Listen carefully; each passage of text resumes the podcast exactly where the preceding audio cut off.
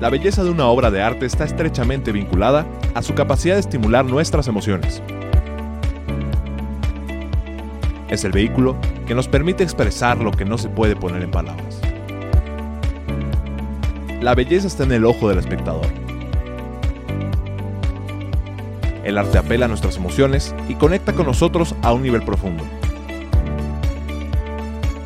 89.9 FM, XHITC, Radio Tecnológico de Celaya, presenta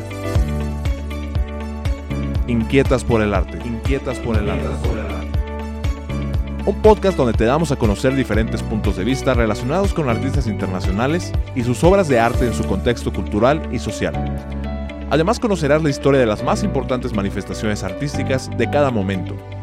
Entenderás cómo ha expresado la humanidad sus anhelos y cómo han materializado los más complejos y abstractos conceptos conducido por Claudia Rodríguez, Mónica Zagaón y Jessica Báez. Esto es Inquietas por el arte, inquietas por el arte, inquietas por el arte.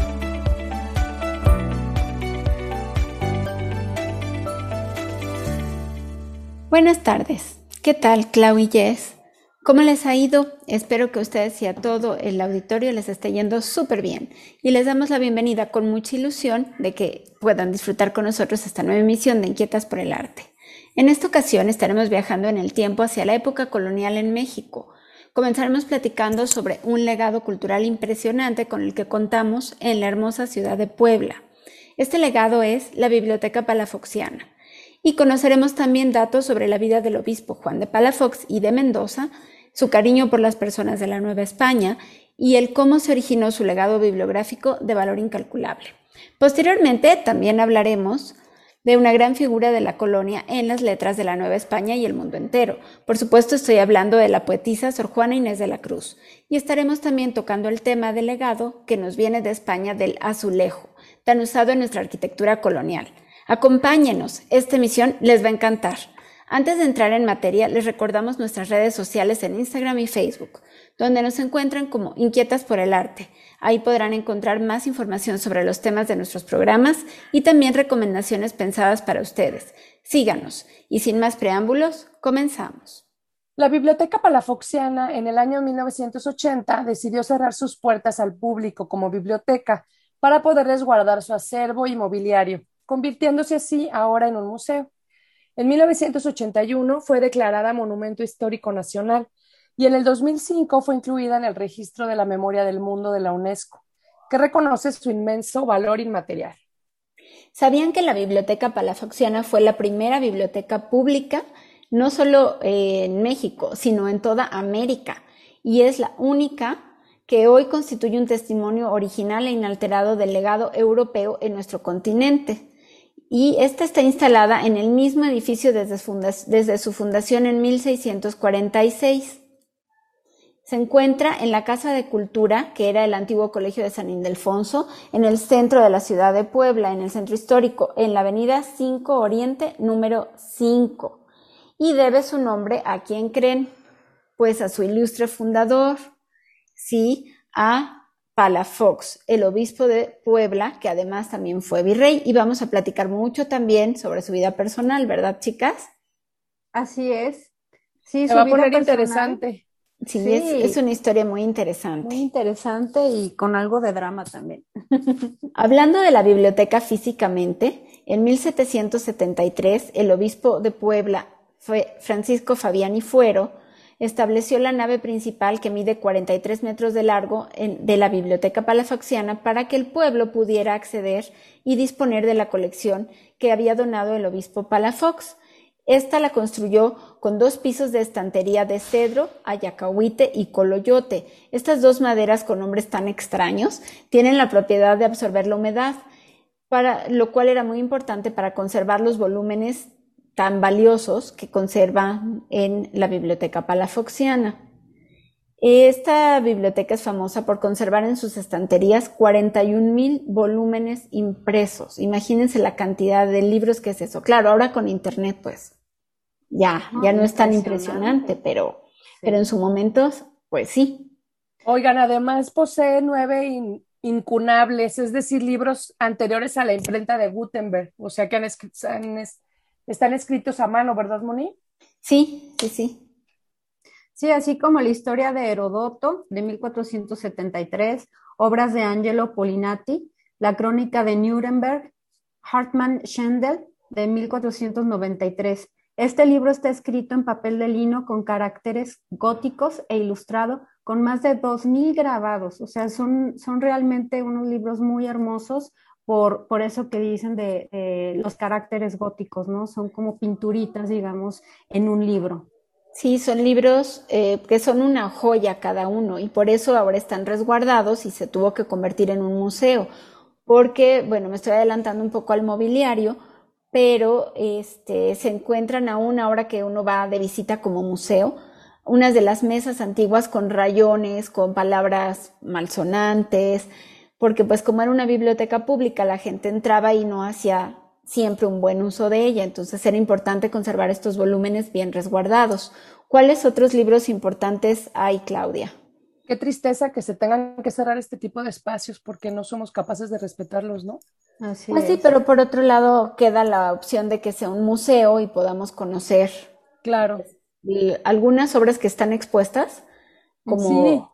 Uno de los libros que está expuesto al ingresar a este recinto es el Atlas de Gerardus Mercator, que conserva la inscripción del, del Colegio de San Juan. Está grabado a fuego en el costado de las páginas, que es como se usaban los libros de, de ese entonces. Sí, como vacas, les ponían un sello caliente en la parte donde están todas las hojas y eso pues marcaba el nombre del el dueño, ¿no? Que bueno, en este caso era la biblioteca, la dueña, el Colegio de San Juan. Así es. También otro de los libros importantes es el Atlas de Ortelius, impreso en Amberes en 1548 Fíjate desde cuándo datan esos libros, qué bueno que los estén conservando. Una Biblia políglota o Biblia regia, escrita de, entre 1569 y 1573 en griego, latín, hebreo y caldeo. Y otro libro de gramática egipcia de Jean-François Champollion. ¿Se acuerdan quién era Champollion, Moni? nos estabas platicando la historia hace rato. Sí, bueno, les recordaba que Jean-François Champollion es la persona que descifró justamente la piedra Rosetta, que es la piedra en la que se encuentra comparado con el latín y el griego los jeroglíficos egipcios y de ahí sale la descripción de estos jeroglíficos para poder encontrar su significado y todo esto está recogido en un volumen que se llama la gramática egipcia y el volumen original está orgullosamente en la biblioteca palafoxiana. Una gran labor sin duda, ¿verdad? Sí. todos estos escribanos. en 1646 el obispo de Puebla, Juan de Palafox y Mendoza, donó su selecta y rica biblioteca personal con más de 5.000 volúmenes a los colegios tridentinos. Lo hizo pensando en la formación de los miembros del clero, pero también en la formación de toda la población poblana, por lo que declaró que se debía permitir entrar a cualquier persona que supiera leer. Una iniciativa muy moderna para sus tiempos, ¿no? Que en el siglo XVII se permita a cualquiera, nada más con la condición de que sepa leer, accesar a estos tesoros de libros, ¿no? Era algo muy poco común. Sí, estaba incluyendo al pueblo finalmente, ¿no? Le estaba dando como un acercamiento a la cultura también. Sí, y eso, al conocimiento. También, eso también incluía al sexo femenino.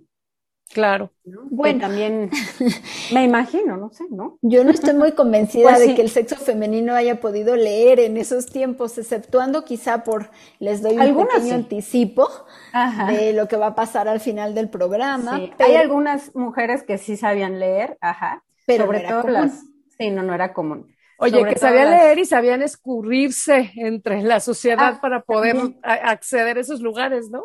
Sí, de hecho de, muchos de los libros también los robaban, ¿no? Los robaban este, mujeres, bueno, no nada más este, mujeres, también hombres, pero porque muchos de esos libros eran prohibidos para los lectores, ¿no? Entonces, normalmente eh, era ese, ese tipo de, libros, de, temas prohibidos, mm, los tenían los escribanos, los tenían este, más bien resguardados, pues, pues la gente más culta, ¿no? Que en este caso pues eran, eran los, los monjes Sí, generalmente era toda la Iglesia Católica la que dominaba el momento, por lo menos en Oriente y después de la conquista también en América. Y ellos eran los que eran los guardianes de todo el conocimiento y decidían que sí y que no, y quién podía accesar y quién no. Así es. Poco a poco. de alguna manera, como quieres, como quiera, fue abriendo las puertas, ¿no? Claro, fue ya una gran oportunidad que el que supiera leer tuviera el incentivo de poder tener acceso a esta biblioteca, ¿no? Y poco a poco, porque hablábamos de 41 mil volúmenes al principio y aquí dijimos que Palafox donó 5 mil, pues ya perdimos 36 mil. No, no los perdimos. Estos se fueron añadiendo poco a poco a través de los años. Por donaciones, ¿no? Sí, este acervo se incrementó por donaciones de los obispos, sobre todo Manuel Fernández de Santa Cruz y Francisco Pablo Vázquez, y posteriormente, a finales del siglo XVIII, los jesuitas fueron expulsados de América, bueno, por lo menos de México. Y entonces todo lo que tenían en sus colegios fue recogido en esta biblioteca palafoxiana. Sí, dentro de su catálogo se incluyen ejemplares desde de siglos desde el XV hasta el XIX, que la mayoría fueron editados en Europa. Pero también hay nueve impresos mexicanos del siglo XVI, o sea, del 1500 y pico, muy, muy antiguos, además de nuestros nueve incunables, tenemos los nueve impresos mexicanos del siglo XVI, que son otro tesoro, ¿no? Que, que no tiene ninguna otra biblioteca en América.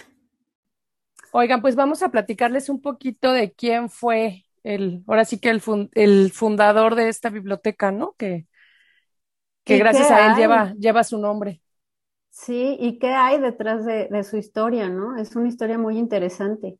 Sí. De su vida y que pudo acabar en, en no ser, ¿no? Entonces eso también es. muy interesante. A ver, lo que pudo pues, haber platícanos un poquito de antecedentes. Bueno, pues les platico. Juan de Palafox y Mendoza fue hijo ilegítimo de don Jaime Palafox y Mendoza, Márquez y Aritza. O sea, un, un, un nombre con un apellido, bueno, algo, algo largo, ¿no? Bueno, era un noble, ¿no? Un noble, ajá. Español. De una, de una mujer eh, bueno, fue hijo de él y de una mujer de una familia ilustre, más no, no se sabe todavía bien quién, cuál era el nombre de esta mujer. Eh, esta mujer se retiró a esconder su embarazo a un balneario en Navarra, España, con la intención de ahogar al niño al nacer, pero fue sorprendida en el intento y el niño se salvó para ser criado por un servidor de la casa de Aritza, hasta el regreso de su padre de Roma. Este lo reconoció y lo envió a las universidades de Alcalá y Salamanca, mientras su madre se hizo monja con las carmelitas descalzas. Aquí volvemos un poquito al tema que platicaba hace ratito con Claudia, ¿no? Que estábamos diciendo que las mujeres tenían mucho menos oportunidades. Por supuesto, esta mujer, pues yo creo que le fue bien porque prácticamente la pescaron con las manos en la masa para un asesinato, pero pues sí termina de una, de una manera enclaustrada como monja y pues sin muchos derechos y también, como lo mencionabas, es una mujer que es sin nombre, ¿no? Una mujer de familia ilustre. ¿Quién era? ¿Cómo se llamaba? ¿Qué familia? Pues lo desconocemos, ¿no? Hace ratito mencionábamos eso aquí antes de, de empezar la, el programa, de que a las mujeres no se les daba tanta importancia, los hombres tenían ahí todos sus nombres rimbombantes y sus títulos nobiliarios, y las mujeres eran como ahí el añadido, ¿no? Como aquí, una mujer ilustre, quién sabe quién era, pero... Y pues, de afortunadamente que, ella quién sabe. Y afortunadamente que este hombre, Juan de Palafox, se hizo cargo de, del niño, ¿no? Porque ahorita vamos a ver la historia tan interesante y todo lo que vino a traer ese niño que, que tenía, estuvo a punto de no nacer. Así es, a la muerte de o de no vivir más bien. A la muerte de su padre, don Juan de Palafox, entre 1620 y 1626 ejerció el marquesado que le había heredado su padre, o sea, no solamente lo reconoció, le dio un título noble y fue tutor de su hermanastro que era 13 años menor. Siempre se interesó en los temas religiosos porque le encantaba estudiar y nosotros sabemos que en esos tiempos, si uno quería estudiar, la única fuente y el único modo de estar conociendo y teniendo al alcance como decíamos hace rato, libros, textos, personas cultas, era perteneciendo a la iglesia. Entonces, mientras estudiaba, fue nombrado abad y canónigo tesorero, y conoció al rey Felipe IV de España y al hombre de confianza del rey Felipe de España, que era el conde duque de Olivares, y lo nombraron fiscal del Consejo de Guerra, cuando posteriormente fue ordenado sacerdote y comisionado por el mismo rey Felipe IV para que llevara a su majestad Doña María de Austria en un viaje para contraer matrimonio con el rey de Bohemia. En ese viaje, Juan de Palafox tuvo la oportunidad de conocer al nuncio apostólico en España. El nuncio apostólico era el embajador del Papa en España, que posteriormente se convertiría justo en el Papa Inocencio X. Entre 1633 y 1638 obtuvo los grados académicos de licenciado y doctor, siendo nombrado consejero de Indias, mientras continuaba imparable escribiendo y traduciendo. Y fue nombrado también obispo de la diócesis de Puebla de Los Ángeles en la Nueva España, llegando al puerto de Veracruz el 24 de junio, después de tres meses de viaje. Entre 1640 y 1643 fue nombrado virrey, gobernador y capitán general de la Nueva España, entre otros títulos, claro. Ningún otro hombre de la Nueva España tuvo todos los cargos que desempeñó Palafox y Mendoza. El 5 de septiembre de 1646 firmó la donación del seminario tridentino, su, biblioteca personal. esto lo hizo, perdón que intervenga, ¿eh? esto lo hizo porque él se veía amenazado por los conflictos que había entre las diferentes órdenes religiosas en el país, bueno, en la Nueva España, y que además él por los títulos que tenía y los cargos políticos que tenía era una persona que se encontraba en conflicto y quiso resguardar este conocimiento para poderlo dejar al alcance de las personas que se estaban formando en la vida religiosa, pero también de los poblanos. Qué interesante su historia, ¿no? Y además todo lo que él logró, todos sus logros y, que nunca perdió de vista a, pues sí, a, los poblanos o a la gente que, del pueblo, digamos, también, ¿no? Que él quería acercar todo el conocimiento a ellos. El 17 de julio de 1647, tras los fuertes problemas con las órdenes religiosas, decidió desterrarse voluntariamente a Puebla el 10 de noviembre, consagrando la Catedral de Puebla el 18 de abril de 1649. Se embarcó hacia España en septiembre del mismo año, esperando aclarar con el rey las injurias en su contra, recibiendo más títulos de su parte. Continuó su labor académica escribiendo el Tratado de la Naturaleza del Indio, el Tratado, Conocimientos de la Divina Gracia, para evitarlo, enviarlo, perdón, a sus feligreses poblanos. Y tras la resolución por parte del Papa sobre la controversia con los jesuitas, como bien lo estaba comentando Moni, y el rey Felipe IV lo nombra obispo de Osma en España, donde fue enterrado a su muerte dejando sin usar la tumba que él mismo se había mandado hacer en la Catedral de Puebla. Palafox y Mendoza solo pasó seis años en México, bueno, en la Nueva España, pero su legado fue inmenso no solamente para nuestro país, sino para toda la humanidad. Además de todos los volúmenes que encontramos dentro de la biblioteca, vamos a encontrar otros grandes tesoros, que no todos fueron realizados en la época de Palafox, pero sí se relacionan con la biblioteca palafoxiana. Eh, vamos a encontrar, por ejemplo, el retablo de Nuestra Señora de Trapaní. Este retablo está en la parte central de la biblioteca y tiene un altar de tecali, alabastro y estuco al pie del retablo. La imagen que podemos contemplar ahí de Nuestra Señora de Trapaní es una imagen siciliana, italiana, traída desde su lugar de origen por orden del obispo Fabiani Fuero, que conocía de la devoción que don Juan de Palafox y Mendoza tenía por esa imagen. Entonces la consiguió y la trajo para colocarla en la biblioteca palafoxiana. En la imagen pintada al óleo aparece inmediatamente arriba, o sea, arriba de esta imagen de la Virgen hay una imagen al óleo donde aparece Santo Tomás de Aquino, con un sol en el pecho y la pluma de escribir en la mano derecha, en recuerdo a todo lo que también Palafox escribió. Y la última sección de este altar está coronado con una figura del Espíritu Santo. Los escritorios que se encuentran ahí están incrustados con piedras de ónix. Y otra pieza muy interesante dentro de la biblioteca es una mesa compuesta por 920 piezas ensambladas a la perfección, sin haber sido clavadas o pegadas, como si fueran rompecabezas, ¿no? También las puertas de madera labrada del portón en las que se distingue el escudo de la casa de Arisa y el escudo de armas de Palafox están ensambladas de la misma manera, teniendo 900 piezas cada una.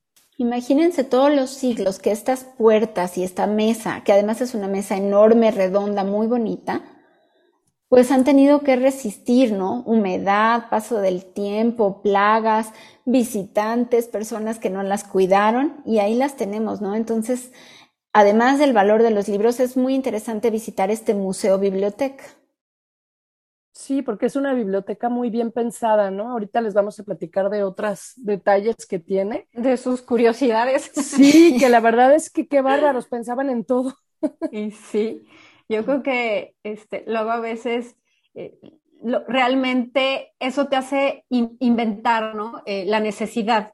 La necesidad te hace, te lleva a la invención. Entonces, de eso vamos a hablar.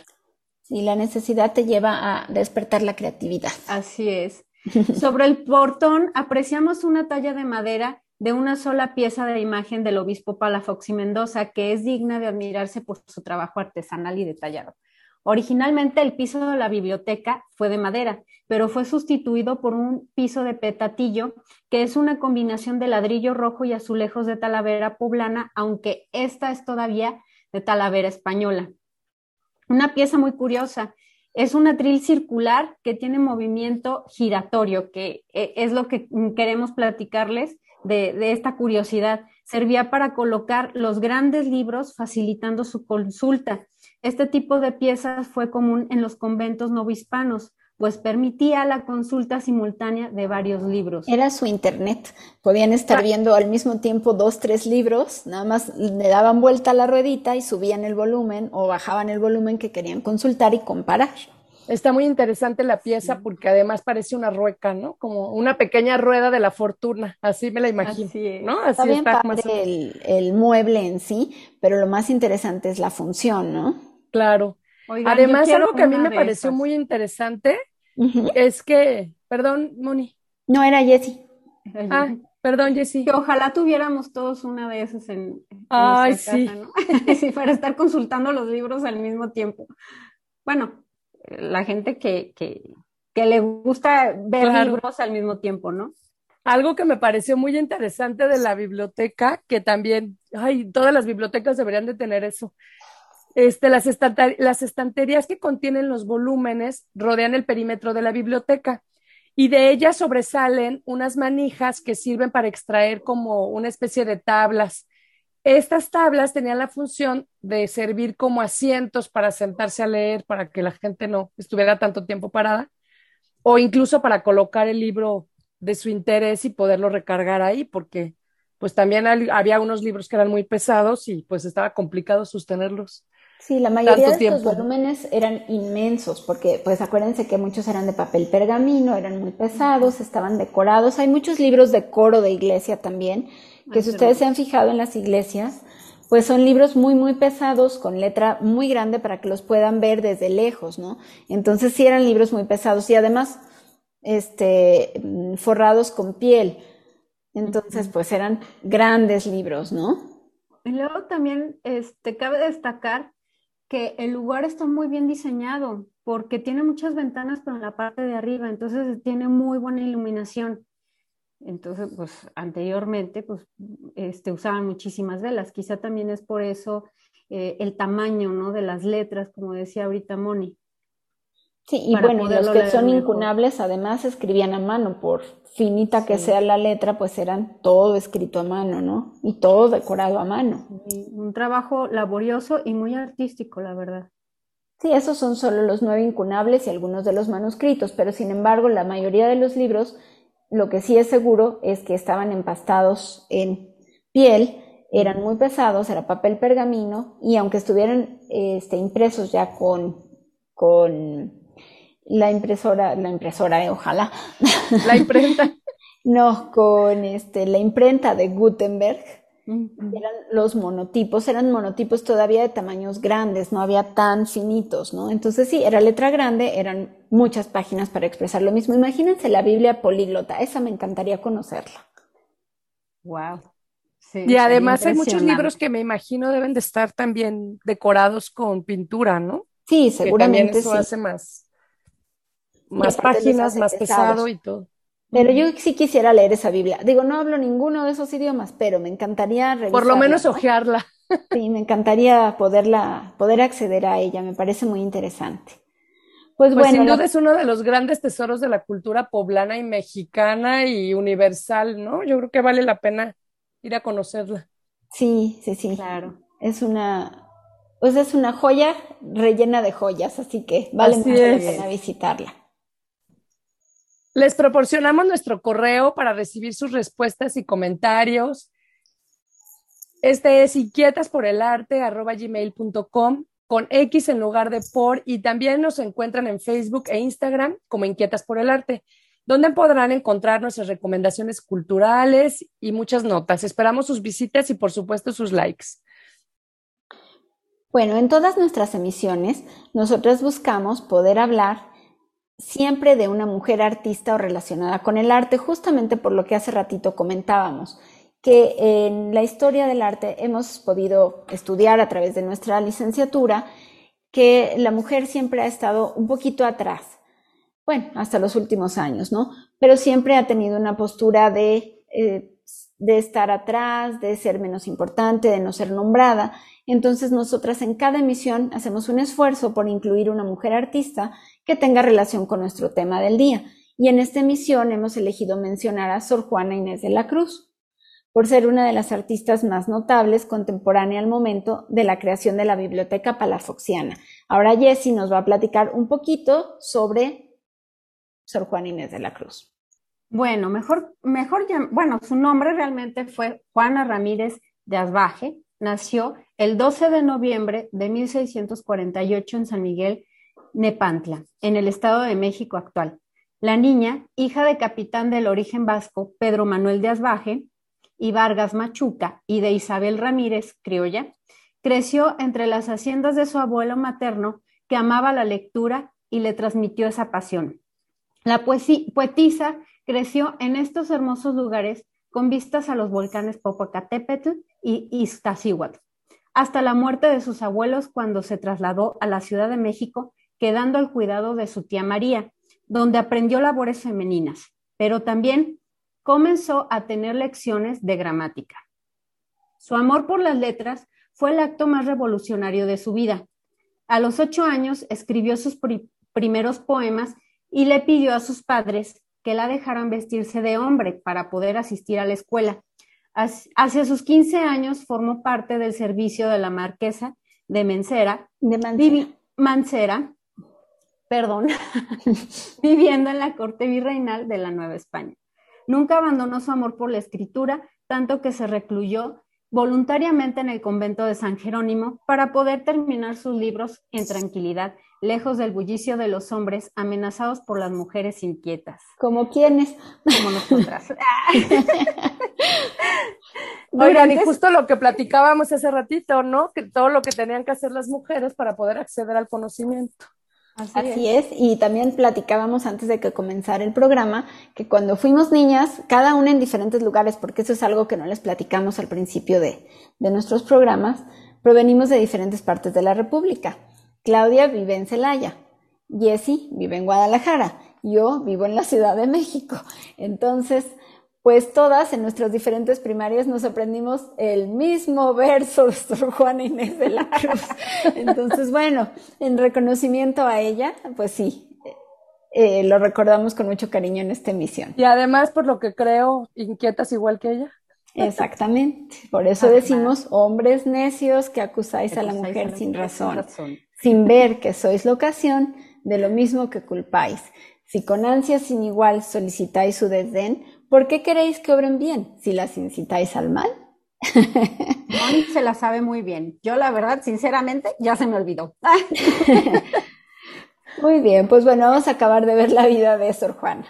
Ok, durante su vida escribió una serie de obras de teatro, poemas, sonetos y hasta un tratado de música. Según Octavio Paz, Sor Juana fue primera feminista de América. Imagínense, qué honor, ¿no? Y en pleno siglo XXI, a la luz de una pandemia similar a la que le arrebató la vida a la poetisa, quien murió en la pandemia de tifus de 1695, recordamos que los versos de Sor Juana Inés de la Cruz trascienden más allá de los muros y de las enfermedades, se proyectan en el corazón, en la gratitud y en el deber ser. En perseguirme, mundo, ¿qué interesas? Muy bien, también en todas nuestras emisiones tenemos un dato cultural y el dato cultural del día de hoy es sobre el azulejo. ¿Nos puedes ayudar con eso, Clau, por favor? Claro, pues la ciudad de Puebla de Los Ángeles es precisamente la cuna del azulejo en México. Esta tradición se remonta a finales del siglo XVI, imprimiendo un sello distintivo en la arquitectura y un, solo, un sólido prestigio a la cerámica de la Talavera en los siguientes siglos. Fueron los alfareros musulmanes quienes introdujeron en España los azulejos para adornar su arquitectura y de ahí que llegara esta tradición a México. En sus orígenes hay antecedentes árabes, españoles y por supuesto chinos. Se dice que la palabra azulejo proviene del árabe azuleik, que significa pequeña piedra bruñida. Existen varias versiones sobre su origen y otros dicen que su nombre surgió por el uso del color azul que predominaba en los azulejos persas. Otra versión sugiere que se aplicó por primera vez para nombrar los azulejos importados por España de Delft en Holanda, en los cuales también predomina el color azul. El caso es que con el tiempo este nombre se generalizó para designar piezas independientemente del color de sus decorados. Lo que sí podemos afirmar es que forman parte de las decoraciones más bonitas de edificios icónicos de Puebla, como el convento de San Francisco o la parroquia del Rosario en la iglesia de Santo Domingo. Y por supuesto, esos azulejos pues también han formado parte de, de toda la arquitectura mexicana. Ay, qué belleza, a mí me encantan, sinceramente. Acá en el centro hay muchas casas con ese, con ese tipo de azulejo. Sí, yo creo que en todo México podemos encontrarlo. Pues sí, como lo mencionan Clau y Jessie, el azulejo forma parte de toda nuestra arquitectura colonial y embellece nuestras ciudades. En Puebla es donde se desarrolló esta industria con mayor fuerza y encontramos cuatro estilos. El primero es el estilo hispanoárabe que solo utiliza dibujos geométricos. El estilo talavera, que da nombre también a la cerámica de Talavera poblana, fue con motivos florales, de animales, de figuras humanas y también con temas religiosos. El estilo de influencia china utilizó motivos de pájaros, garzas, flores y también de chinos que trabajaban la tierra. El estilo mexicano o hispano-poblano usó motivos que venían de Álcora y de Italia, y en él se incluyen más colores como fueron el café, el malva y el azul punch. El mayor desarrollo de la cerámica y el azulejo en Puebla tuvo varios motivos. Uno fue la ubicación central de Puebla dentro del contexto de la Nueva España y la gran riqueza que tenía, pero otra, de razón práctica, fue que las arenas que se encontraban en Puebla tenían mejor calidad, por ejemplo, que las de la Ciudad de México, y sus esmaltes eran más espesos, dándole mayor grosor a las piezas y por lo tanto más resistencia y más lucimiento. En Puebla sobresalen, por ejemplo, los azulejos de la Capilla del Rosario, y también es digna de admirarse la cocina del convento de Santa Rosa del siglo XVIII. En la Ciudad de México es imperdible visitar la llamada Casa de los Azulejos. Es un edificio colonial icónico situado en la calle de Madera en el centro histórico de la Ciudad de México, que fue la casa de los condes del Valle de Orizaba y donde la tienda y restaurante Sanborns han estado por muchísimos años. Es la imagen que ellos eligieron para gran parte de su publicidad, es la que veíamos en sus menús o la que encontramos en las cajas de chocolates de la colección Azulejos, precisamente. Moni, es muy interesante todo lo que nos has estado comentando acerca de los azulejos. Fíjense que eh, la Casa de los Azulejos es un edificio de estilo barroco novohispano y en su interior al parecer también es, eh, tiene adornos estilo mudejar, eh, españoles, claro. Entonces, eh, estos azulejos son mm, poblanos y tiene también ciertos detalles en cantera del siglo XVII. Y me parece que les llamaban Palacio Azul, ¿no, Clau? Sí, Jessy, fíjate que yo quería platicar algo así del de, estilo mudéjar que platicabas, porque para, digo, para quienes no este, sepan de qué se trata, es el estilo musulmán. Es un estilo que tiene que ver con muchas figuras geométricas y, este, y pues es una mezcla hispana-musulmán, es esta, este estilo. También Moni había platicado de que ella consideraba que, se, que había una mezcla ahí de diferentes estilos de, de azulejo, ¿no? Porque también hay motivos de animales y de plantas y eso. Incluso la vajilla que se sigue usando en este restaurante que mencionamos está inspirada, y bueno, es de una talavera mexicana, pero inspirada en diseños más del estilo del azulejo inspirado en lo chino, de flores, de motivos así de campesinos, y todo es blanco con azul. Oiga, pues es que es todo el museo ese espacio, yo creo, ¿no? Los, hermanos Sambor tuvieron muy buen tino en haberlo comprado. Estábamos, estaba viendo que desde 1917 compraron, bueno, se ubicaron en ese lugar. Así es, y además pues tuvieron muy buen gusto y pues para el palacio fue una fortuna porque hay palacios que estaban cercanos y que acabaron pues siendo vecindades, derrumbados, maltratados y gracias a pues el negocio que ahí se puso, eh, fue muy bien mantenido e incluso se ha evitado que se hunda, porque en esa zona del centro de la Ciudad de México el terreno es muy acuoso y estos edificios que son básicamente de piedra pesan mucho y se han hundido a través de los años. Sí está hundido, pero se le ha rescatado más que a otros monumentos, ¿no? Oigan, y parece que también decían, bueno, se dice que ese terreno era de Hernán Cortés, ¿no? Y ya después, bueno, obviamente fue pasando a manos de otras personas, como eh, los condes de mm, Orizaba, Valle de Orizaba, Ajá, del Valle de Orizaba. Y, pero hay dos leyendas con respecto a, esta casa. La primera se dice que fue, em, bueno, que hubo una quinta condesa que estaba casada con un poblano que vivía en esta ciudad y al enviudar, al enviudar, perdón, regresa a la Ciudad de México y decidió recubrir toda la casa con azulejos como lo hacían en Puebla. Otra de las leyendas, este, usted, ¿alguna de ustedes se la sabe?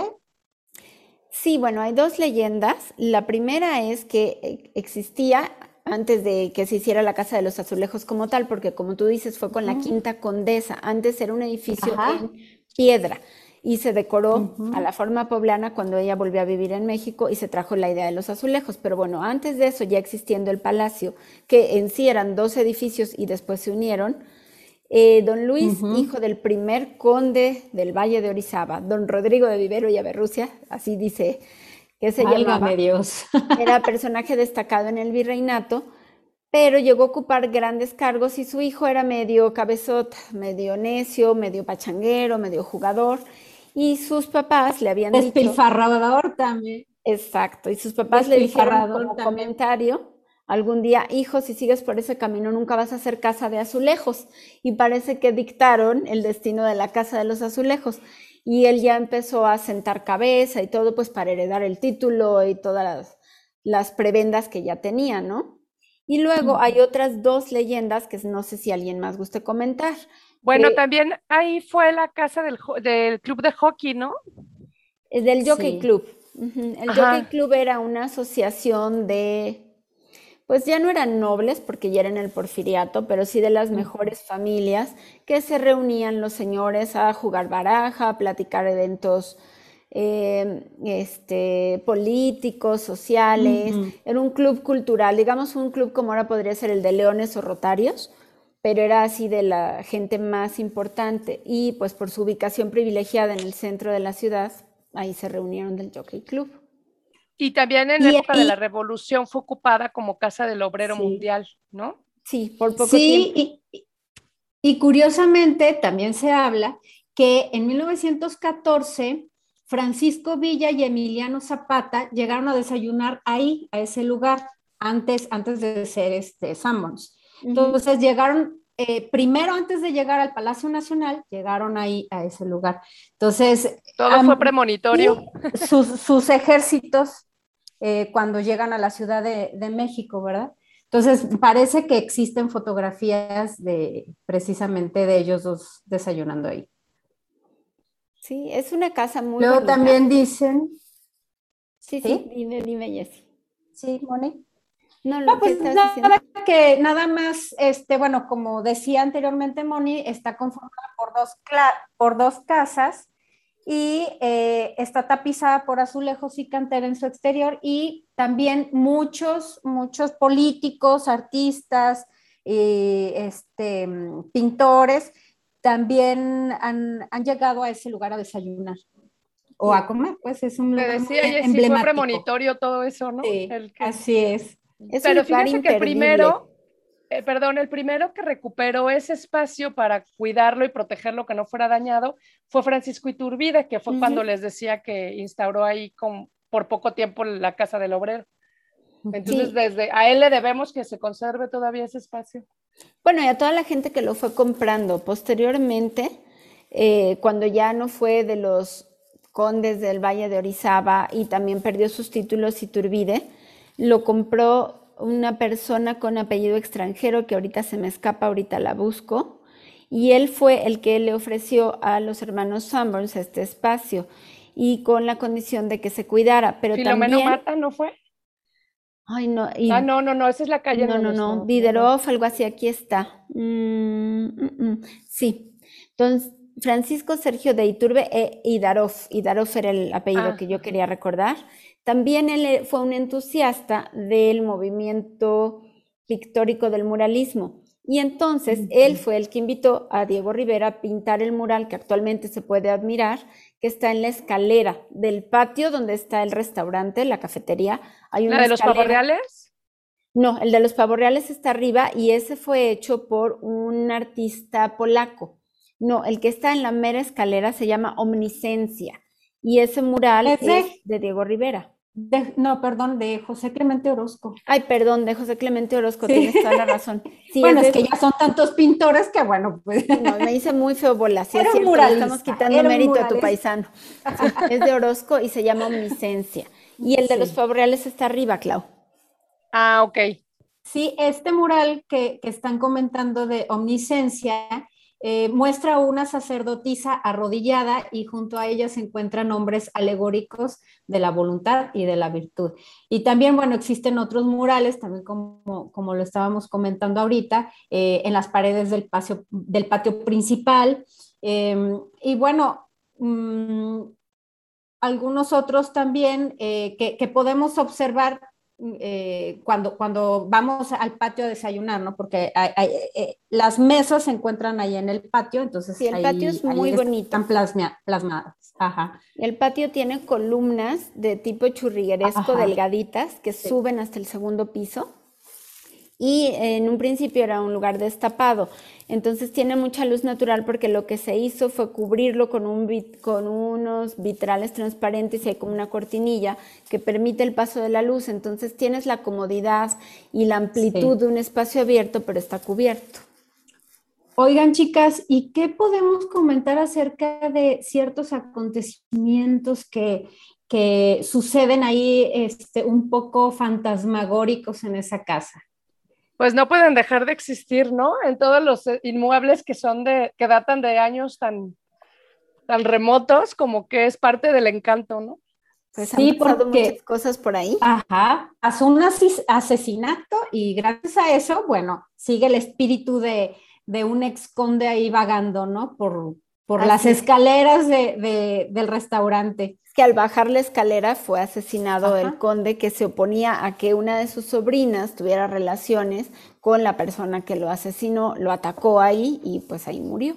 Y dicen que por ahí ronda el conde. Se llama Andrés Diego Suárez de Peredo. fue el, ay no es cierto, perdón, Ese fue, fue el... descendiente, sino más bien fue don Rodrigo de Vivero, en manos del oficial Manuel Palacios. Sí, porque Manuel Palacios andaba pretendiendo a la sobrina y pues no daba la categoría y, y le estaban haciendo la vida complicada y pues mató al, al tío. Y otra leyenda que no pasó dentro del Palacio de los Azulejos, de la Casa de los Azulejos, pero sí en el callejón de atrás, es que eran callejones muy estrechos. Y venían dos personajes, cada uno en su carruaje, uno del lado izquierdo, otro del lado derecho, y se encontraban al centro, pero ninguno quería ceder en retroceder porque eso era indigno de su cargo para ambos, ¿no? Los dos eran muy importantes, ambos hidalgos decidieron no echarse hacia atrás y se pasaron ahí, me parece que tres, días, y tres noches, ¿no? Sí. Wow. Hasta que, según su título era demasiado este, humillarse, ¿no? Hasta Ambos que tenían que... dijo basta y los dos se echan para atrás en el mismo momento y cada quien se va por la calle correspondiente, ¿no? Pero bueno, son leyendas bonitas que tenemos en todas nuestras ciudades de México y pues ya creo en esto, yo creo que vamos terminando nuestra emisión sobre la época de la colonia que tuvimos oportunidad de nombrar y pues Jessy, quedas a cargo. Pues muchas gracias este, por, toda esta ah, eh, información tan, tan interesante acerca de bueno, la biblioteca palafoxiana y la Casa de los Azulejos. Y pues nada, fue todo un gusto haber estado con ustedes, eh, querido auditorio, con ustedes compañeras, y, y, los esperamos a todos en otra emisión más de Inquietas por el Arte. Muchas gracias por su atención. Hasta luego pues si tienen oportunidad de visitarla, vayan, les va a gustar. Saludos a todos, gracias. Hasta luego. Hasta luego. Esto fue Inquietas por el Arte. Inquietas por el Arte. Sintonízanos en nuestra próxima emisión a través del 89.9 FM. XHITC, Radio Tecnológico de Celaya. El sonido educativo y cultural de la radio.